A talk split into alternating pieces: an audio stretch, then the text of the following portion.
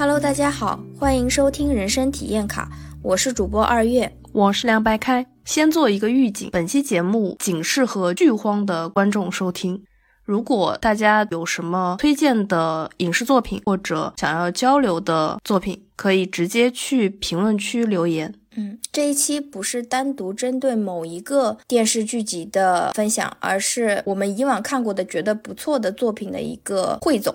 我们也是借此做一个和听众们进行交流的一个平台。嗯，本期节目就可以看出我和二月以往二十几年的人生时间都浪费在了什么地方。因为以下出现的所有剧集都是我们看过的，并且就是由自己的取向和偏好选出的，我们相对比较喜欢的，觉得相对比较优秀的一些作品，其实也算是大海里面捞针捞出来的一些精品了。没有整理这些东西之前，我都没有意识到我看过这么多东西。嗯。而且我们还删除了很多我们觉得只能达到及格线而并非优秀的一些作品，在这期节目里面并不会提及。下面正式开始吧。我们的第一大分类就是偶像剧，因为这一类的剧集几乎是我们的电视剧启蒙，基本上每个女孩小时候都会看很多这个题材的作品。嗯，对，是偶像剧是一个逃不掉的一个电视剧题材，也是拥有巨大观众基础的一个题材。首先呢，我就想从我们小时候看的一些偶像剧开始聊起。我们九零后看的最多的应该是台湾偶像剧吧？分一下九零后和九五后。好的，好的。那怎么样？就是九零到九五年这期间的小伙伴，应该从童年然后到青春期看的最多的，应该就是台湾偶像剧。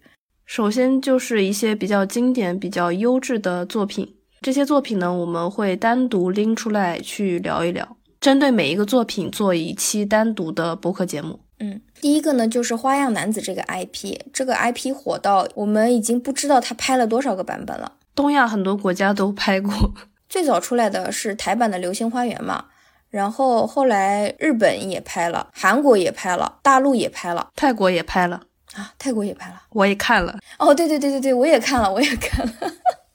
你不说我想不起来，他没有什么存在感。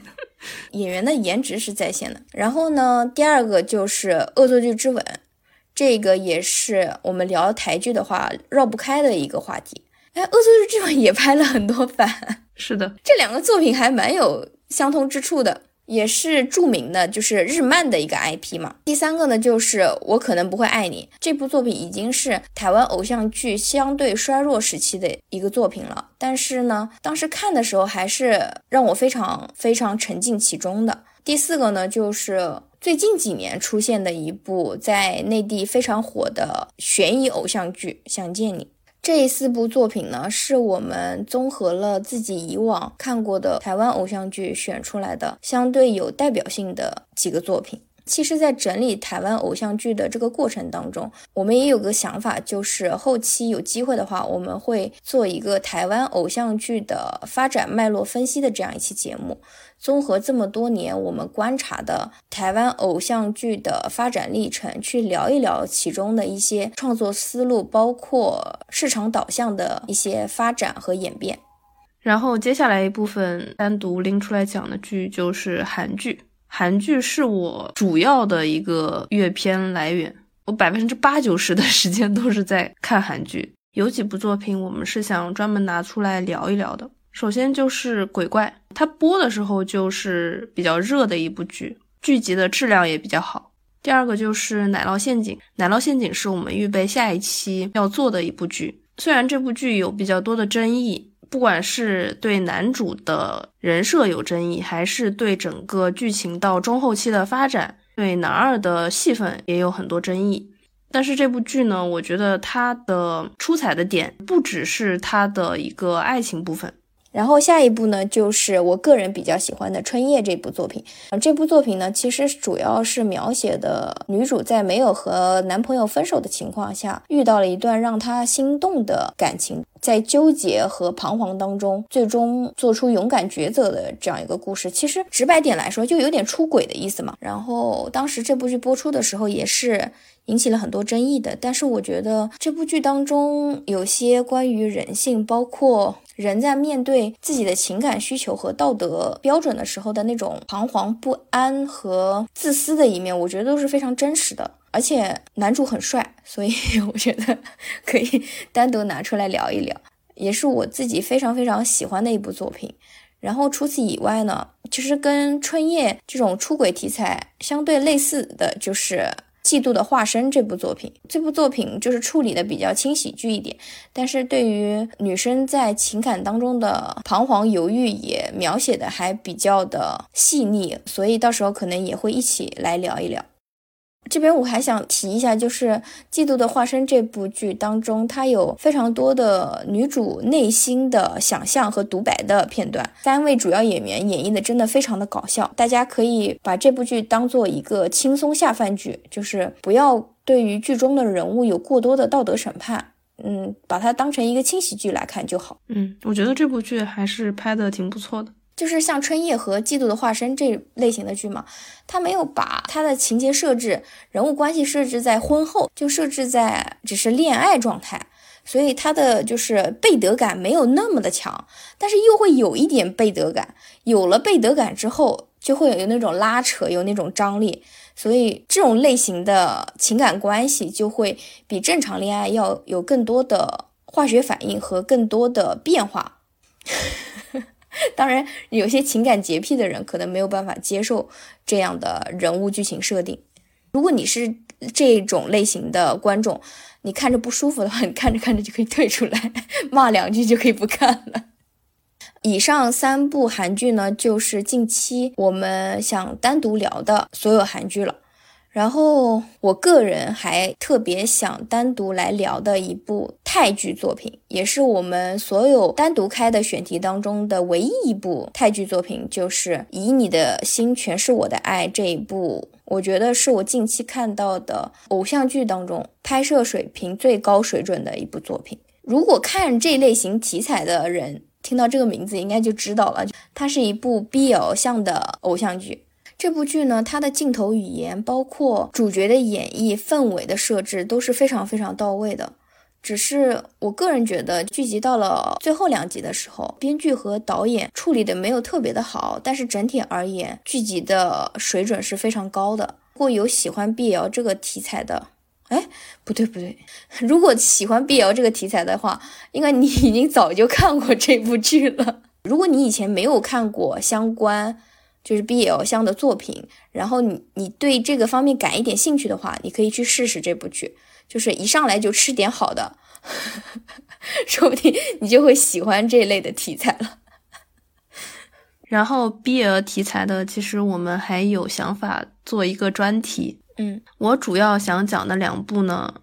其实它的 BL 线没有那么明显，你喜欢暗戳戳的 BL 线？对我喜欢比较隐晦的。我主要想讲的两部作品都是韩国的作品。第一个是一部电影，叫做《朝我的心脏开枪》，它是由吕珍九跟李明基两个演员饰演的。它的主要的一个主题其实不是 BL，它主要的主题是探寻人对梦想、对理想生活的追求。我觉得这部作品还是非常感人的。大家想要发泄情绪的话，可以去看这部电影。第二个作品也是一个双男主的一个电影，叫做《不汉党》。它的男主之一是任时完。这个电影呢，其实讲的是一个卧底警察潜入到黑帮组织当中查案子的这么一个过程吧。那也有 BL 的内容吗？电影的导演拍的比较隐晦。但是实际上，确实是他们背后是有一种性方面的互相的吸引力的。镜头拍的非常隐晦，你就是喜欢暗戳戳的这种抠糖的方式来看这种类型的作品，对吧？嗯，而且我也喜欢悲剧，这两部都是 BE。然后还有一部电影，就是应该是 BL 作品的一个标志性的代表作吧，就是《Call Me by Your Name》。这个应该很多很多人都听说过这部电影，就不过多的介绍了。然后我还看过比较古早的，就是国内的那个上瘾，可以说是打响了第一炮。然后就被禁了。这第一炮打的太响了，然后就被禁了。哦，对了，就是 BL 像的话，其实我我还想到了一部类似的作品。严格来说，它不是 BL，但是擦了个边吧，它就是一部非常古早的韩剧《咖啡王子一号店》。这部剧呢是女主女扮男装，然后进了男主经营的咖啡馆打工。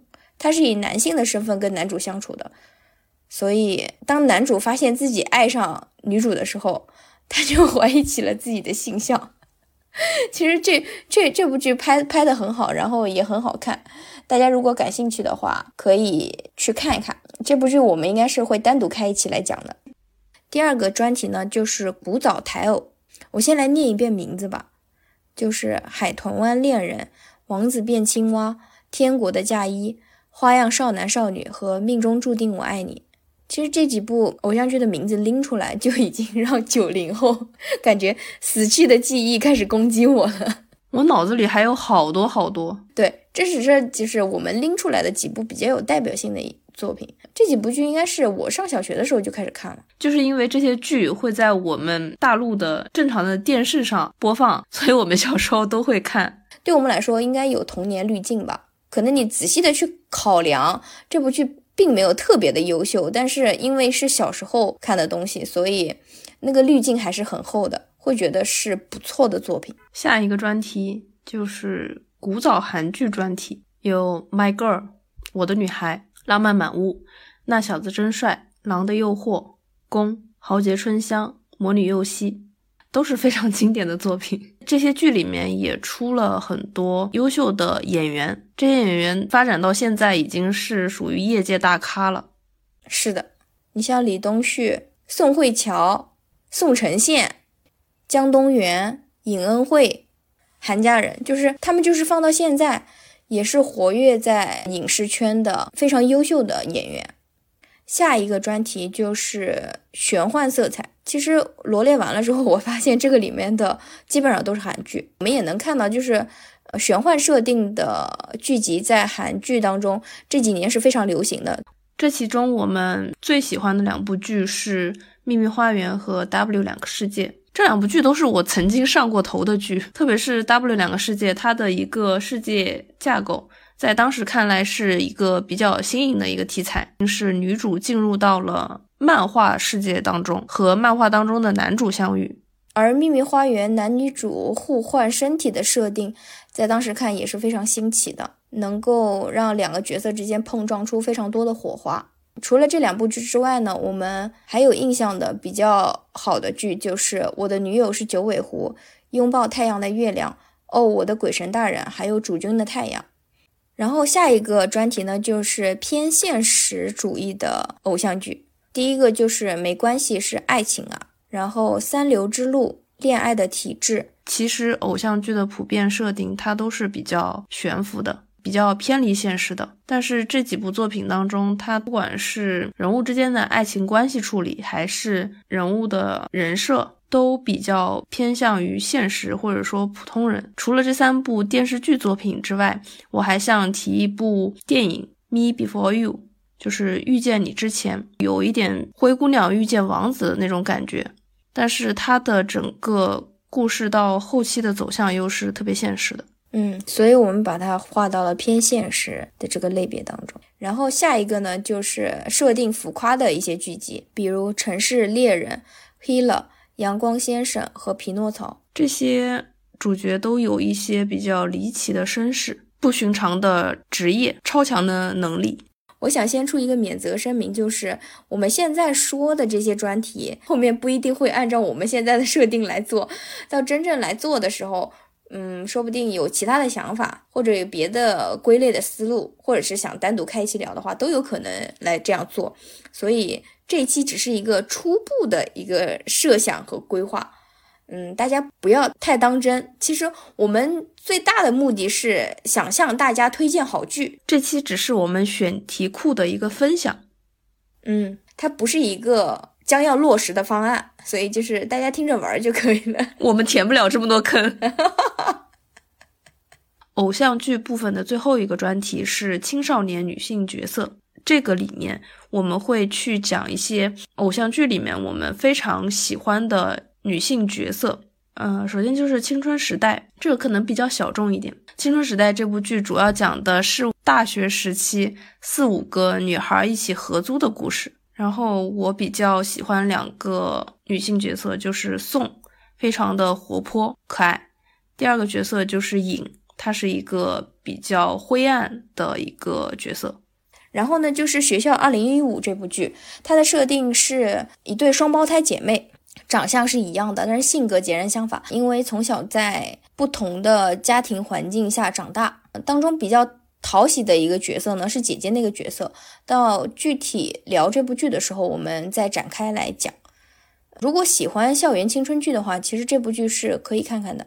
当时播出的时候，在韩国的收视率包括口碑也是不错的。这是学校系列我认为最好看的一部，其他的大家就不要去看。第三个呢，就是偶然发现的一天。我们要聊的是这部剧的女主，就是某一个漫画作品当中一个刁蛮任性的富家小姐的这样一个配角的角色，突然有一天自我意识觉醒的这样一个故事。还有一个作品是一部日漫，叫做《邻桌的怪同学》。呃，这部作品其实肯定是不算偶像剧这个系列了。但是我比较喜欢她的女主，因为这个女主是罕见的 INTJ 或者说 INTP 的一个女主类型，就是非常非常少见。所以你在看这个作品的时候，会和女主产生高度的共鸣吗？会。这个类型的女主不在恋爱相关的题材当中出现，是因为这个类型的女主就不会让恋爱这条线走下去。嗯，对，是。如果大家有兴趣的话，可以去搜来看一看。这个还改成电影了。以上呢就是偶像剧这个分类当中我们所有的专题系列。最后呢，我还想讲两部近两年我们看过的，觉得拍的质量非常上乘的爱情剧。第一部就是《都市男女爱情法》。这部剧的男主是池昌旭，女主是金智媛，讲述的是女主逃避现实。以另外一个人的身份和名字去海边生活，然后和男主相遇相爱，两个人热恋到已经准备结婚了，但是女主又逃避这段感情和自我，然后继续缩回首尔，以自己的真实身份生活，导致男主一直找她，一直找她，最后在首尔相遇，又开始追妻火葬场的这样一个故事，就是整个角色的设定。和故事的走向都比较搞笑，也有直击灵魂的一些部分。这部剧最戳我的就是女主对自我的一个探索，对自我的认同。她的这个过程是我觉得会比较感同身受的。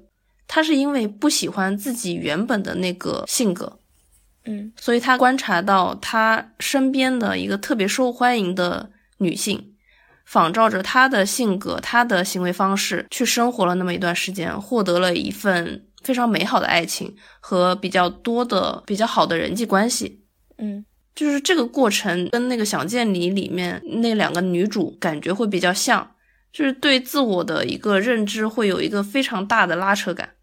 对，而且因为是你假扮了另外一个人身份和性格去获得的这样一份幸福，你在这个环境当中，你也根本无法去完全的沉浸的享受这一份幸福。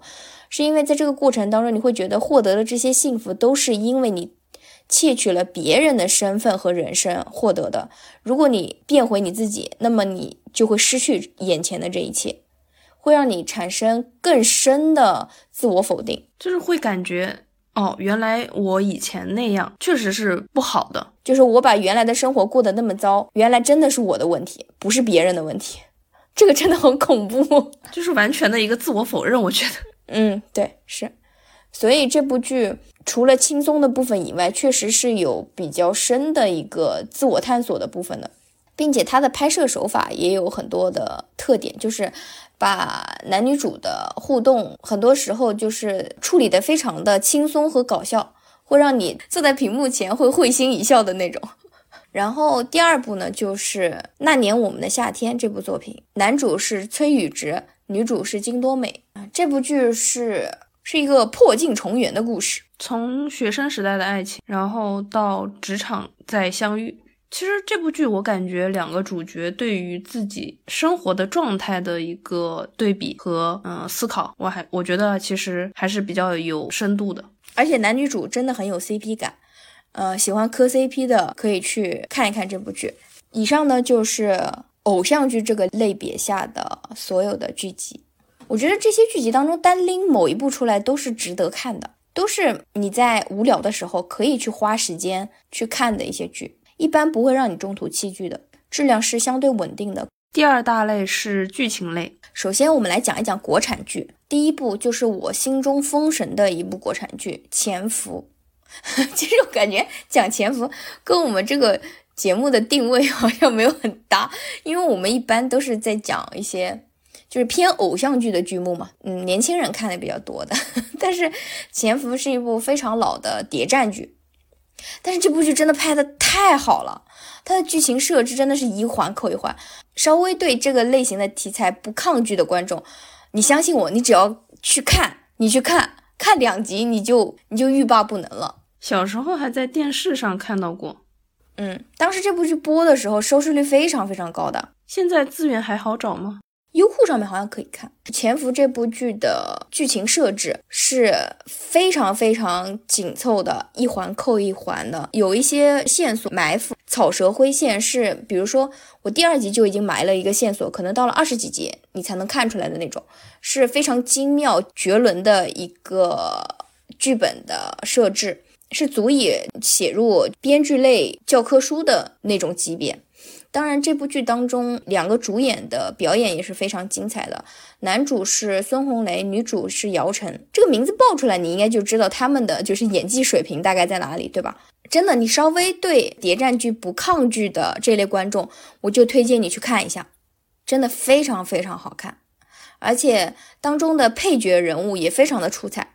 虽然说它是一个不算群像剧的一个剧集嘛，它是有非常清晰的主线任务的。但是除了男女主之外，其他的主要配角的塑造都非常非常精彩，每一个人物都是值得单拎出来讲的那种精彩的程度。讲完了潜伏，然后我们就来讲一讲国剧之光 《甄嬛传》和《琅琊榜》，被网友盘烂了的，对，被大家盘烂了的《甄嬛传》和《琅琊榜》。《甄嬛传》和《琅琊榜》这两部剧，我应该就不用介绍了吧？这是无数中国观众的电子榨菜。我现在无聊的时候也会听《甄嬛传》的解说和《琅琊榜》的，就是拉片。呃，然后国产剧当中的最后一部，就是我觉得近几年国产剧当中最优秀的一部作品，就是《隐秘的角落》。这部剧也很火，是以三个小朋友为主角的一个悬疑类的剧集。当时出圈是凭着秦昊的那个 梗嘛，就是爬山梗啊。对，当然这部剧是美化了很多，就是小朋友的那种天然的原始的恶嘛。但是我觉得整体的故事讲述的顺序，然后每一个情节的转折都非常的精彩。国产剧说完了，然后就是韩剧。第一部是《卫生》，这是一部职场剧。在我看到的所有韩剧里面，这一部是它的职场环境是比较真实的。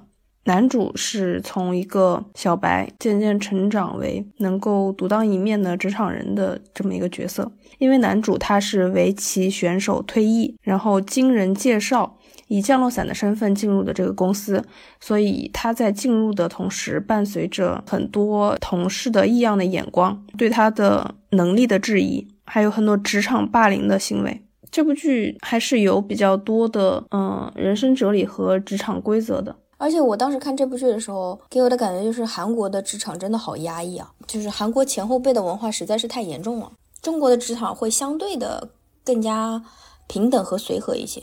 啊，我看校园剧的时候也是这种感觉。第二部韩剧是《机智的监狱生活》，《机智的医生生活》可能更加为大家所熟知。但是在我这里，《机智的监狱生活》在我这里的评分是要比《机一》要高的，因为我个人比较喜欢紧凑的一个剧情，并且《机智的监狱生活》的喜剧情节的设置会更加的出人意料和搞笑。这个剧的话，就是又丧又励志。男主本来是一个地位很高的一个棒球选手，正面临着他事业的一个高峰期。在这个时候，他撞见有人意图强奸他的亲妹妹，将那个强奸未遂的人不小心打成了植物人，所以进了监狱。嗯，因为他本身是棒球选手，就是他的力气是非常大的，然后又人又在极度愤怒的情况下，就一不小心失手，把那个人相当于打残了，所以他就被判入狱了。然后在那个监狱里面发生了很多有趣的故事。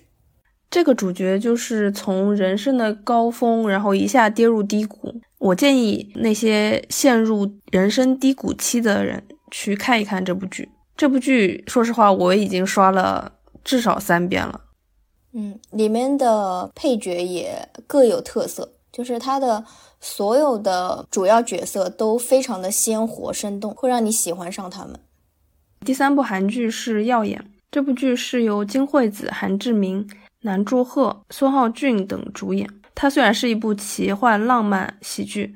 但是我觉得，我推荐它的主要理由不是因为它的爱情，而是它探讨的一个比较主要的话题，就是老年人的老年生活、老年人的老年痴呆这种病症，它的一些会面临的问题。这部剧可能我们也不会单独拿出来讲，但是，嗯，还是推荐大家去看的。这部剧里面就是女主的两个阶段，一个是年轻的时候，一个是老年，这两个。女主角的演员都演得非常好，把那个角色的状态、情绪、情感都传达得非常到位。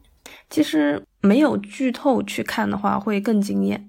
前半部分你在看的时候会觉得它是一部浪漫的爱情轻喜剧，但是看到后面你会发现，其实是一个带有悲剧色彩的爱情故事，以及老年人的精神状态和精神世界，主要呈现的是这样一个状态。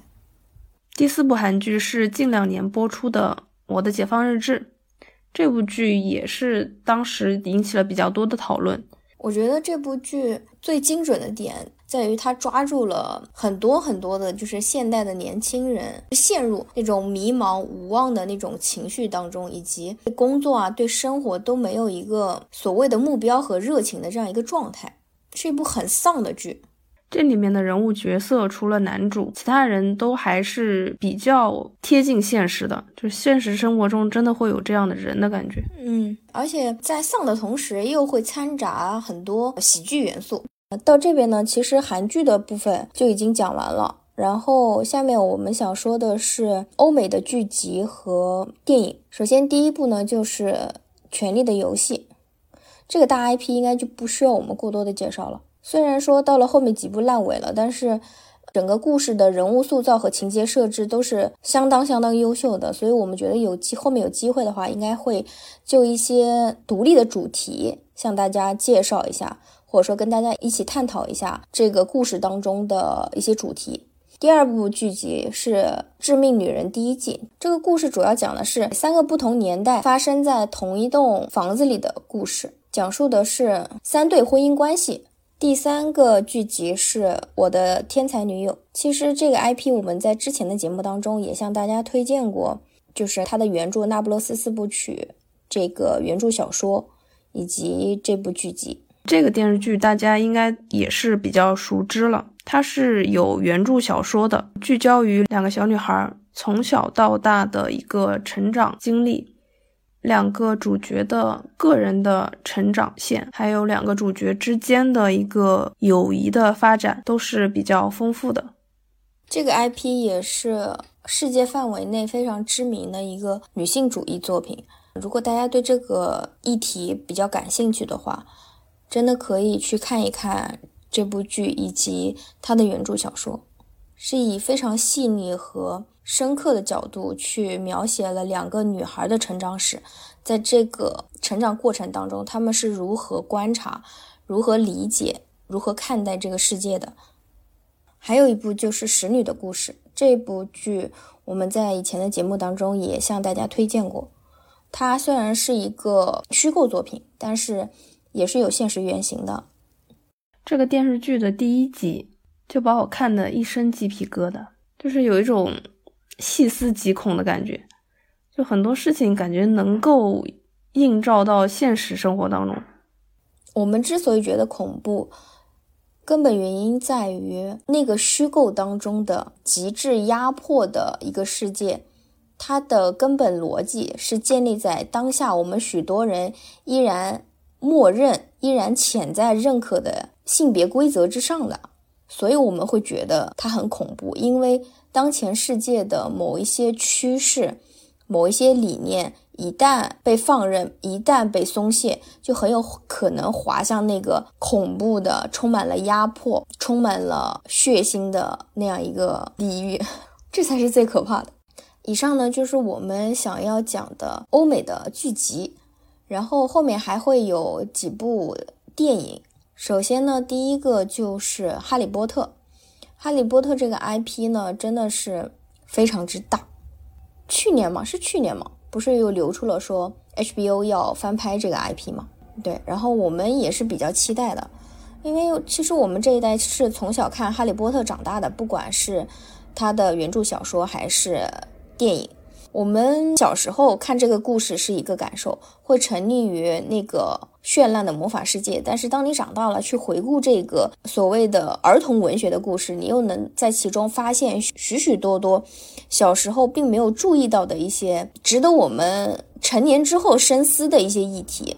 以后我们会在我们的节目当中挑一些我们觉得非常值得聊的这些话题来和大家分享。我觉得它翻拍有一个问题。就是电影那个系列是属于注意在前，就是我很难想象能拍的比电影更好。嗯，但是因为我们知道，就是电影限于它的时长，所以其实对于原著小说的很多内容是有很大幅度的删减和省略的。但是剧集有一个好处，就是它的时长是充分的，可以更多的展示原著当中的许多细节。还有一个就是，其实我们的特效技术是这些年是有非常大的进步的。我觉得也可以对那个罗琳想象中的那个魔法世界会有一个更加精确、更加绚烂的一个呈现。但是确实你说的珠玉在前，如果这个真人版的电视剧拍的略有瑕疵，或者说不符合哈米的期待的话，可能也会招来一些谩骂。我感觉制作组应该压力挺大的。第二部电影是《肖申克的救赎》，其实这两部电影都是我的私心放上来的，就是这两部电影是我的人生电影。虽然说《肖申克的救赎》它的评分很高，但是在很有些人眼里眼里，这部电影也是一个相对俗气的电影。但是我觉得它还是有它非常多的可取之处的。我们后面会找机会来聊一聊。其实这部电影最核心的部分就是要么忙着生活，要么忙着死亡，就是最经典的那句 slogan。它所传达的那种向上的、永不屈服的那种精神，也是。这样说的话，我其实我现在不太吃这套了。天呐，我的价值观发生了变化。那等到我们来聊这部电影的时候再看，或许会有不一样的结论，不一样的感受。然后第三部就是《小丑》这部电影，《小丑》这部这部电影其实是近几年我们看过的非常优秀的一部作品，也是给了我很大冲击的。其实它的表现出的有些人理解当中的三观是不正确的。我在。社交平台上看到有一些号或者有一些热搜，就是对这个作品、对小丑这个人物角色争议非常大。然后说，其实国内这个环境对于这个角色是不接受的，就不理解。对，所以当时没有过审啊，也没有在国内上映，对吧？但是其实，在我眼里，我是能共情和理解的。我觉得对于小丑这个人物的理解，在于你作为一个人，你作为一个普通人，对于另外一个底层人他所遭受的那些苦难，他所遭受的那些不公，他因此产生的那些情绪，所达到的一个最基本的共情和理解，这远远比去追求所谓的正能量、所谓的积极向上，我觉得要重要很多。这个是最基本的怜悯之心。嗯，其实当时我看到这个热搜词条，还有一些大号的一些文字描述的时候，其实我是持怀疑态度的。就是就我个人的感觉而言，就其实民众对这个人物角色真的有那么大的不满吗？我觉得人和人之间对于别人所遭受的苦难和悲剧，你抱有最基本的怜悯之心，这个其实是我们能够建立道德、能够建立标准的一个非常重要的一个基础。但是如果你连这个东西都要否定、都要去否认的话，那你所宣传的那些、所推崇的那些所谓的正确的、奉献的那些价值观，就就没有意义了。他他他连一个最基本的基础都没有了，就是空中楼阁，非常容易坍塌的一个东西。反正这部这个电影真的是非常优秀的一个作品，我们到时候有机会会非常仔细的来聊一聊的。蝙蝠侠这个大的 IP，其实我一直是不太感兴趣的，但是我对小丑这个角色还是比较喜欢的。我觉得我们俩有一点就是，我们对于那种伪光正的英雄角色。一般都不感冒，不管是集体主义的英雄还是个人主义的英雄，都没有办法共情。以上呢就是剧情类的所有的我们想单独聊的一些作品。嗯，接下来呢，就是在剧情类这个大类里面，我们还有一个单独的专题想讲，就是治愈系列。看了会抑郁的那种，郁是忧郁的郁，郁闷的郁，治愈系列。大家心情不好。就是感觉自己憋得慌，想要发泄情绪的时候，可以去看一看。发泄情绪，我觉得看这个系列会更憋屈。怎么会看这个发泄情绪啊？这是我的一个方法啊。日常生活会积累很多不好的情绪，但是你又没办法说，因为某一件事就是哭啊，或者是什么的，感觉自己憋在心里憋了很久。需要找一个触发点，让自己把这部分情绪宣泄出来。你就会接这种类型的故事。对我有时候会专门去找 比较催泪的视频，或者说影视作品。而且我感觉这种东西是会上瘾的。我主要想讲的一部剧就是韩剧《我的大叔》，这个是 IU 主演的，他第一部演技受到认可的剧。这部剧其实有点萝莉与大叔的那种角色搭配。嗯，在我这里，我是非常不想把他们两个人看作有爱情关系在的。我觉得他们俩之间的关系，或者说他们俩之间情感，更多的是相互之间的联系。嗯，这部剧里面就不仅是主角，好多人，就是好多周围的配角都有他们自己的人生困境。嗯，这也是更接近现实生活的一种人生状态。只不过女主的苦难相比别人而言要更大一些，更显性一些。除了这部剧呢，还有两部比较经典的韩剧《巴厘岛恋人》和《对不起，我爱你》。这两部剧都是好老好老的剧，就是老到画质有点接受不了的那种。《白岛恋人》有一种灰姑娘遇到王子的那种故事的感觉，但是它的剧情走向到中后期又特别现实。富家公子是不会为了你去解除自己的家族婚约，脱离自己的原来的附属的家庭去和你过生活的。这部电视剧的结局特别让人震惊，有兴趣的可以去看一下。对不起，我爱你这部剧是我当年看的第一部虐剧。很奇怪的是，就是我的第一部虐剧并不是大家熟知的那部《蓝色生死恋》，而是这一部。其实看标题感觉是在讲爱情，对吧？其实我觉得这部剧最重要的一个主题还是主，就是嗯，一个人对于另外一个人的怜惜。因为男主真的太惨了，虽然我已经记不清 就是剧情细节是什么样子了，但是我记得当时看剧的时候，就整个人哭到眼睛肿起来。这个也是那个时期的韩剧的一个特色嘛，对吧？把主角人物的角色写的过于悲惨。然后还有一部是欧美的剧集，就是《去他妈的世界》。这部剧其实没有，也没有特别的治愈，但是就是它的两个主人公都丧丧的，它还是有一些爽点的。剧集的设置，包括主角的性格，包括两个人相处当中的一些互动。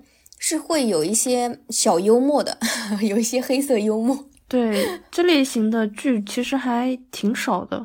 然后第三大块是动画，动画的话主要是两个专题：童年的动画片专题，把我们童年看过的一些动画片做一个集中的讨论，比如《小鲤鱼历险记》、《鼹鼠的故事》、《大头儿子小头爸爸》、《猫和老鼠》。樱桃小丸子、蜡笔小新、海绵宝宝、柯南、哪吒、大耳朵图图、飞天小女警、铁臂阿童木、美少女战士、奥特曼、神奇宝贝。这样说好像报菜名啊。但是其实，因为我们看过的这些让我们留有深刻印象的动画片实在是太多了，所以我们到时候也会就这个专题进行一些细致的分类，然后来和大家聊一聊。其实这些故事不是重点，对于我们而言，这些童年动画片更大的意义在于它填满了我们童年的休闲时光。然后当中很多的角色和故事，我觉得对于我们后天的一些三观呀，包括性格形成，也是产生了一些影响的。第二个动画片专题是宫崎骏专题，基本上每个人的童年里面都有一定的位置吧，因为他的那些特别出名的作品，其实是塑造了我们对于动画电影的审美。在我们还小的年纪，基本上从来没有看过特别好的，或者说自成体系的动画电影的时候。下面一个系列呢，就是恐怖片啊，恐怖片给给给凉白开来讲嘛，我没我特别没有发言权，我这个人胆子特别小，都不敢看恐怖片。我主要想讲的大概有三个作品，第一个就是韩剧《他人及地狱》，这一个作品是由任时完和李东旭两个人主演的，然后是由漫画改编的。我觉得它的拍摄质量也很好，因为其他的配角，嗯，演技也是非常棒的。有一个演员，甚至我认不出他以前的那个 艺术照。而且这部剧从头到尾节奏都是比较紧凑的，没有说烂尾什么的。这部剧会将你的情感从头一直带动到尾。这部剧也是凉白开带我入坑的，然后我看了之后真的觉得非常好看。当我想重新拿出来再看的时候，我又因为害怕，我又不敢一个人看。我每次都是拉着他陪我一起看。我讲一个好笑的，就是《他人及地狱》这个故事是发生在考试院的嘛，就是单独的韩国考试院那种单独的小隔间里面。我当时看这部剧的时候，我在备战考研，我租的房子是那种单独的小隔间儿，然后我深夜坐在床上看这个剧的时候就。就那个氛围就更加的强，你知道吧？可以听到外面其他室友走路的声音。呃，剩下的两个作品是两部动画或者说人偶的作品，是《鬼妈妈》和《僵尸新娘》。这两部作品是我的童年阴影。我当时 抱着 找动画片看的心态，点开了《鬼妈妈》这个电影。然后当天晚上就做了噩梦，这个是我之前没有经历过的事情。这两部作品的质量还是挺高的，我觉得如果对这个题材感兴趣的，也可以去看一下。这个纳凉特辑，我们还会推荐一些恐怖片，比如说《釜山行》《王国》。我来说两个恐怖程度没有那么高的，就个人还能看的，就是《主君的太阳》和《恶鬼》这两部韩剧。它也是有一些鬼魂、鬼怪的一些元素在里面的。对我而言，就是恐怖级别已经够了，已经吓到 必须要有人陪同观看。其实我们之前讨论的这些，包括《他人及地狱》，它的恐怖程度都相对较低。对于资深的喜欢恐怖片的人来说，可能就是真的算不了什么。你有看到我的表情吗？我不理解，还要恐怖成什么样子？另外，我还有两部想要推荐的韩国电影作品，《金南福杀人事件始末》和《亲切的金子》。这两部作品是有恐怖的氛围在的，但是它更多体现的是人性的恶。这两部作品看完了之后，都让我就一时走不出来，就需要缓一下。就是人性的恶远远比那些鬼神要可怕很多，对吧？嗯。下面来到了我们最后的一个大类，就是情景剧。情景剧的话，我们罗列了几部，对我们个人而言非常重要、非常优质的几部。首先，第一个就是《搞笑一家人》，也就是《High Kick》的第一部。我感觉这部剧是我的韩剧启蒙，因为因为小时候这个电视剧是有国语版在电视上实际播放的。它的笑点真的是非常非常之密集，密集到你每隔几十秒就会笑一次。然后它的人物塑造也真的特别鲜明。首先，别的不说，就是这部剧的女女主，我们的罗文姬女士，至今活跃在表情包界。大家如果有兴趣的话，就是或者说你觉得无聊了，你想看一些就是不需要动脑子的娱乐轻喜剧，真的可以把这部剧拿出来看一看。这部剧是这个系列里面我感觉质量最高的一部。啊，对，是的。然后第二个情景剧就是《武林外传》。《武林外传》对于我们中国观众应该就不必介绍了吧？小时候放假的时候，反正没有电视看了，就是调一调台，总能刷到这部剧，然后就停下来看这部剧。对我现在也会这样，如果刷到了这个，我依然会停下来看一看。情景喜剧的优势在于，只要你了解了故事的基本的人物的性格设定，你就不需要去连贯的看了，你只需要任何一个片段插进去，你都可以沉浸式的去享受，就是角色之间的那些互动。那些梗，那些有趣的故事，然后还有一个就是我的私心推荐，是一个韩国的一个情景短剧，它是一部网剧，叫做《因为是男高所以幸福》。这部剧呢，从名字就可以看出，它是聚焦于男子高中的一个生活，主角是两个男生，他们是同桌。我觉得这个故事虽然是着眼于男子高中的，但是。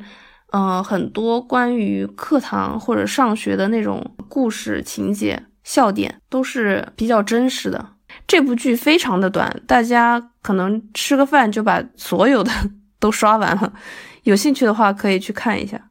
最后呢，想向大家推荐《生活大爆炸》这一部情景剧，应该就不用再做介过多的介绍了。这部剧是我的初中、高中生活当中看的最多、最长的一部情景剧。